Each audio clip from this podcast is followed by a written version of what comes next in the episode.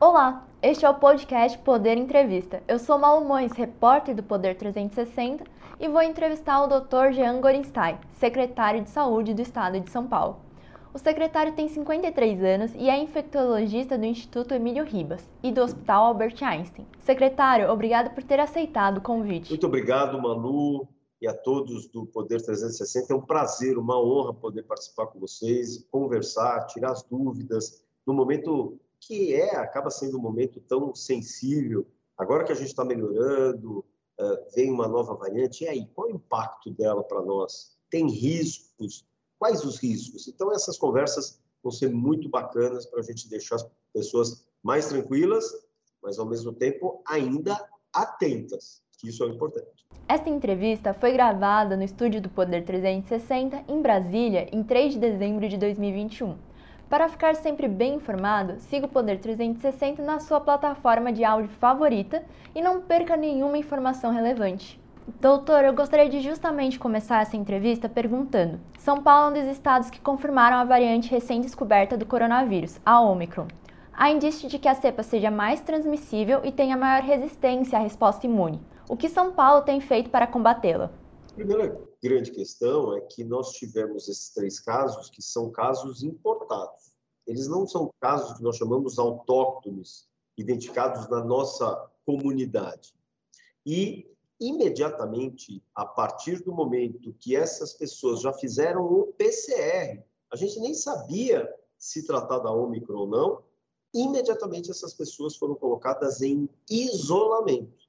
E todas aquelas que tiveram o mínimo contato, seja social, profissional, familiar, foram colocadas em quarentena e também testadas. Nenhuma delas veio positivo, o que nos deixa também bastante felizes. Em paralelo, o Estado de São Paulo tem uma, uma campanha de vacinação bastante robusta, é o Estado que mais vacina no país, mas é o Estado que vacina mais do que países como o Reino Unido, como Israel, Chile, Alemanha, Itália, uh, França. Portanto, vacinamos e vacinamos mais, vacinamos até mais do que a China. E dessa maneira, vamos continuar. Essa semana, a partir do dia 1 até o dia 10, nós temos uma grande campanha de vacinação que é para vacinar principalmente aqueles 3 milhões e 900 mil pessoas que não foram tomar a sua segunda dose. Desses, 2 milhões e 700 são jovens, adolescentes de 12 até 29 anos. Ou seja, são as pessoas que mais saem, que circulam, que muitas vezes não seguem a obrigatoriedade do uso de máscara e retornam para suas casas levando uh, o coronavírus para os seus familiares. E, por outro lado, uh, além dessas campanhas que nós estamos fazendo, inclusive com a cooperação não só das secretarias municipais de saúde, mas também das secretarias municipais de educação e a Secretaria de Estado da Saúde, fazendo com que as pessoas estejam vacinando e muito. Esse é o simbolismo, o significado. Estamos também eh, fazendo um resgate daquelas pessoas que já poderiam ter tomado a terceira dose da vacina e não o fizeram, e agora reduzimos o prazo da uh, terceira dose de cinco para quatro meses, garantindo uma imunidade muito mais alta, principalmente já se uh, mirando numa possibilidade de cepas resistentes ou cepas mutantes que possam circular no nosso meio. Mas se tudo isso não bastasse, a gente ainda faz um outro rastreio. Esse rastreio é feito de forma aleatória nos 645 municípios. Nós pegamos aqueles testes que tiveram PCR positivo e acabamos ampliando, amplificando o material genético através desses exames que nós chamamos de genotipagem.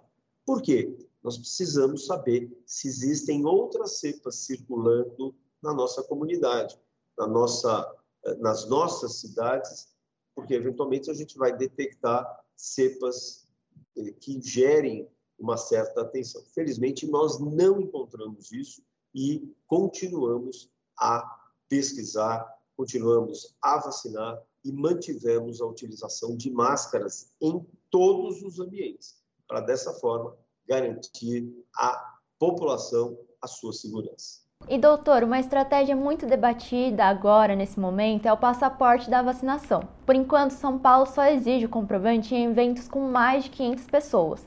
Com a nova cepa, essa medida será ampliada? Na verdade, os municípios eles têm autonomia de fazer isso, até porque são eles mesmos que vão fiscalizar. Então, Estado de São Paulo, governador João Dória, vice-governador Rodrigo Garcia apoiam essa iniciativa. A própria secretaria acha isso algo extremamente importante, porque acaba fazendo com que as pessoas, aqueles que não tomaram a vacina, ou aqueles que não tomaram a segunda, aqueles que não tomaram a terceira dose, se sintam estimulados, para não dizer obrigados, a receberem o imunizante. Dessa forma, quando eu tomo a vacina, eu estou protegendo você, Manu. E quando você toma a tua vacina, você está protegendo o doutor Gê. Então, essa é a importância, é o gesto de cidadania, é a responsabilidade que nós devemos ter. E o passaporte, ele é um convite para que as pessoas se sensibilizem nessa ação. O Estado anunciou nesta semana a redução do intervalo para a dose de reforço. Caiu de cinco meses para quatro. No que se baseou essa decisão? Na verdade, o comitê científico se baseou uh, na, no aspecto de que, geralmente, em seis meses, a média em seis meses do decréscimo da, da taxa de proteção dos anticorpos. E o que passa a acontecer? Como nós estamos falando a média, tem gente que vai cair isso em sete meses, em oito meses, outros em cinco meses.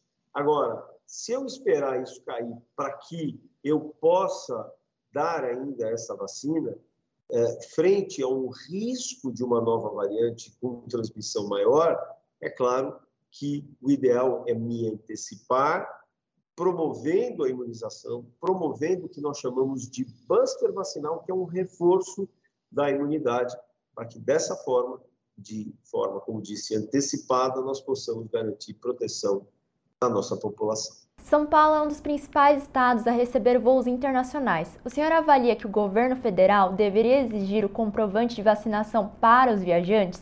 Essa medida poderia ser estabelecida pelo Estado? Na verdade, portos e aeroportos são de responsabilidade federal. E quem faz essas avaliações é a Agência Nacional de Vigilância Sanitária, a Anvisa. O, o poder governamental e municipal não fazem parte dessas tratativas e, dessa forma, nós incentivamos, não só incentivamos, como em conversa estabelecida com órgãos do Ministério e a própria Visa, eh, estabelecemos o desejo de que, assim como se apresenta passaporte, se apresenta junto carteira vacinal e PCR.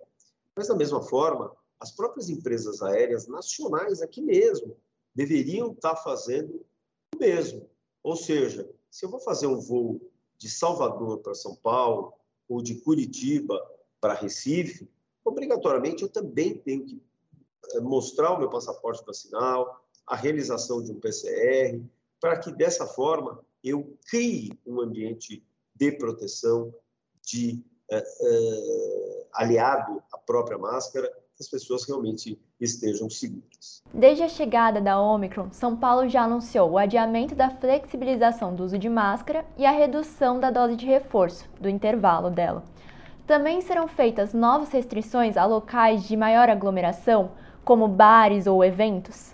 O que, na verdade, existe é que as pessoas devem se manter vacinadas, devem fazer a utilização das máscaras. Essas restrições, elas sempre se basearam em dados de pandemia, número de casos, de internações e de mortes. Esses casos continuam em descenso, caindo de forma continuada por todas as últimas semanas. Então, nós não temos nenhum momento, uh, alguma questão que pudesse saltar aos olhos para que a gente precisasse reconsiderar as estratégias que têm sido tomadas hoje. E neste cenário, quando começará a ser reavaliada a flexibilização do uso de máscaras? Essa reanálise é diária. Todos os dias olhamos esses índices de óbitos, internações e de casos e a progressão, a elevação da taxa de vacinação. Portanto, isso é avaliado Mas agora nós temos um outro aspecto que deve ser considerado, é a variante Ômicron no nosso uh, meio, para que dessa forma a gente possa uh, realmente continuar essa análise e definir em algum momento a possibilidade ou a manutenção da retirada das máscaras. E secretário, qual é o tempo médio que precisa se esperar para saber se a variante vai causar algum efeito, vai causar algum impacto no Brasil? Normalmente, a partir do momento que você tem pessoas que se infectem, a gente sabe que a partir de 15 dias você passa a aferir número de casos que acabem sendo piorados na sua condição clínica e acabem tendo exigência de internação hospitalar. Então, normalmente, nos próximos 15 dias, teremos essa avaliação. Quer dizer, agora menos de 15 dias, mas todos os dados estatísticos, como diz, especialmente o de internação, que é um dado que vai saltar aos olhos, ele tem se mantido em queda constante por mais de 15 semanas. A Europa vive agora uma nova onda da Covid-19. Até Portugal, que tem quase 90% da população com duas doses, passa por uma alta de casos. Qual a chance do Brasil ter um novo surto e o que podemos fazer para evitá-lo?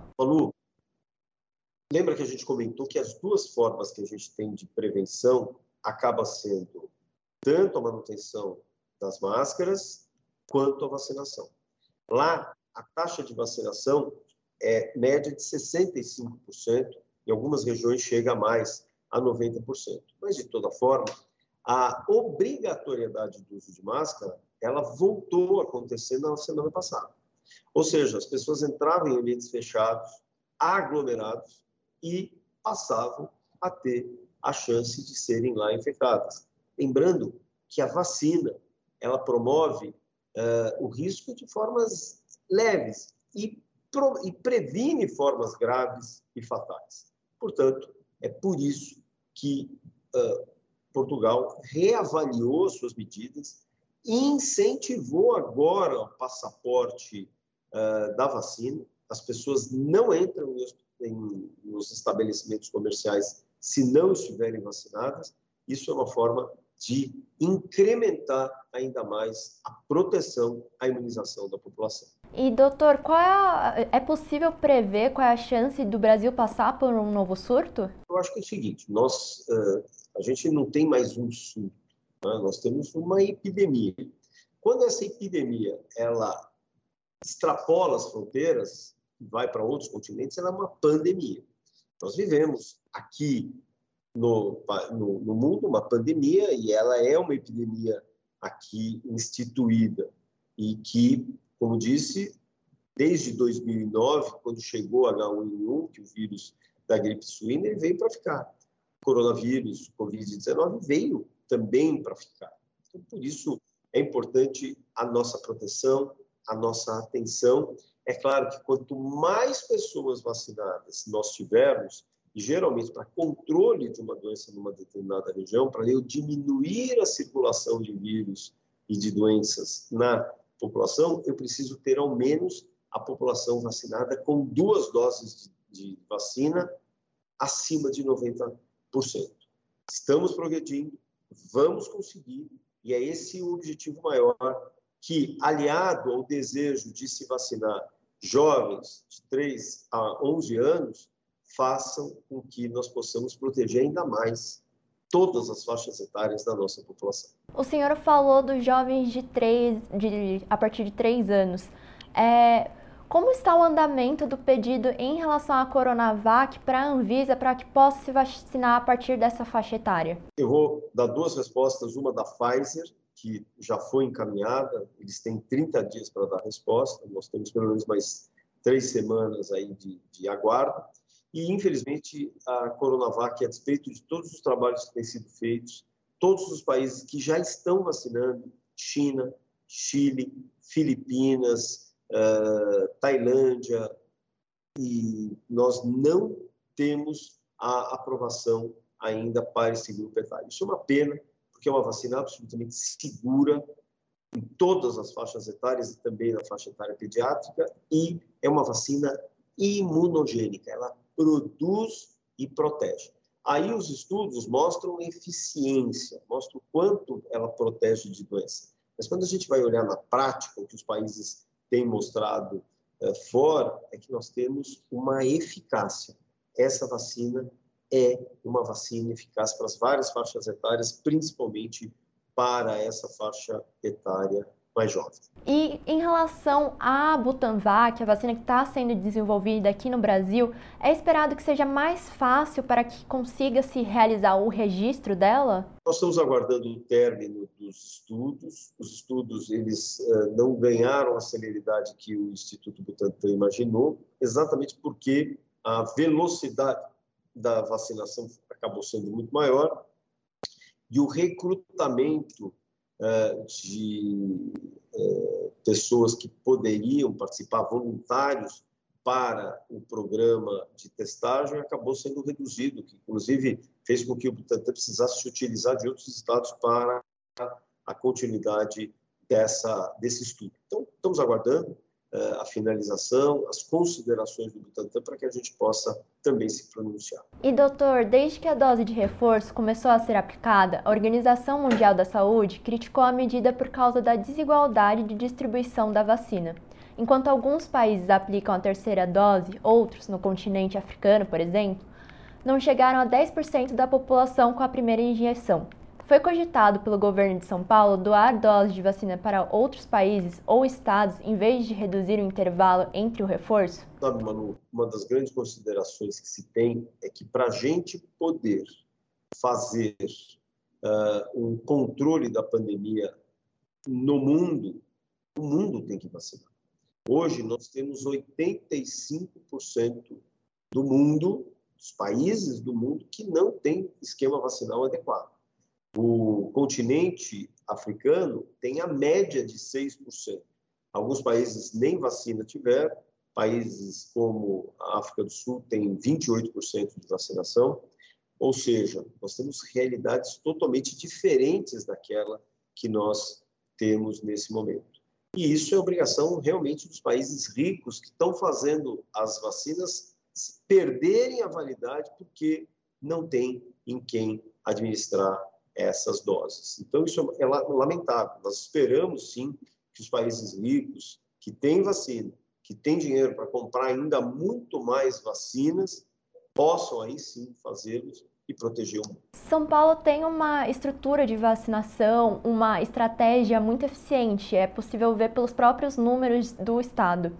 É, são Paulo cogitaria auxiliar os outros estados que aqui no Brasil que não tem tanta eficiência de vacinação ou até outros países para auxiliar com esse conhecimento técnico? Sem dúvida, nós temos todas as nossas portas abertas e a nossa população, os nossos recursos humanos disponibilizados para quando nós precisarmos apoiar, se assim for necessário, por algum estado. Para você ter uma ideia, Manu, nós temos hoje mais de 5 mil pontos de vacinação em todo o estado. E uh, o próprio governador João Dória dizia o seguinte: vamos dobrar isso. Nós tivemos um plano estadual de imunização que é liderado pelo governador João Dória e pelo vice-governador Rodrigo Garcia, no sentido de vacinar e vacinar mais. Nós poderíamos ter chegado a 10 mil pontos de vacinação. Tínhamos, então, pontos de vacinação, vacinadores, que é exatamente os recursos humanos que eram necessários, agulhas, seringas, que são os insumos, e só faltou um detalhe, na época as vacinas. Hoje nós temos a vacina, mas podemos seguir de uma forma não tão acelerada como aquela que nós precisaríamos no, no início da pandemia e que não pudemos fazer ou utilizá-la frente a um repositório de imunizantes ainda baixo. Mas, sem dúvida alguma, nós temos toda a oportunidade, caso deseje, de ajudar, de facilitar a ação para aplicação em outros estados. E a cobertura vacinal dos outros estados, como há casos mais baixos, isso é uma preocupação para São Paulo? Sem dúvida, Manu. Quando eu tenho estados que têm uma taxa vacinal muito mais baixa, eu passo a ter circulação maior de vírus. A circulação maior de vírus, ela predispõe o surgimento das variantes. Então, aquilo que a gente fala, as variantes vão surgir lá fora. Não, não, não, elas podem surgir aqui dentro. Principalmente nos locais em que a imunização, a proteção for menor, pessoas circulam desprotegidas, acabam se infectando e acabam circulando muito mais, fazendo um risco não só para aquele município ou estado, mas todos os estados da federação. E nesse cenário, faltou uma atuação mais coordenada do Ministério da Saúde? Sem dúvida nenhuma. Né? Se nós tivéssemos um posicionamento claro, uniforme para todos os estados, isso teria dado uma diretriz para eles e não haveria discordância entre condutas que deveriam ter sido é, tomadas. Lembre-se todas as decisões que foram tomadas ontem repercutem no hoje. As que estão sendo tomadas hoje vão repercutir no amanhã.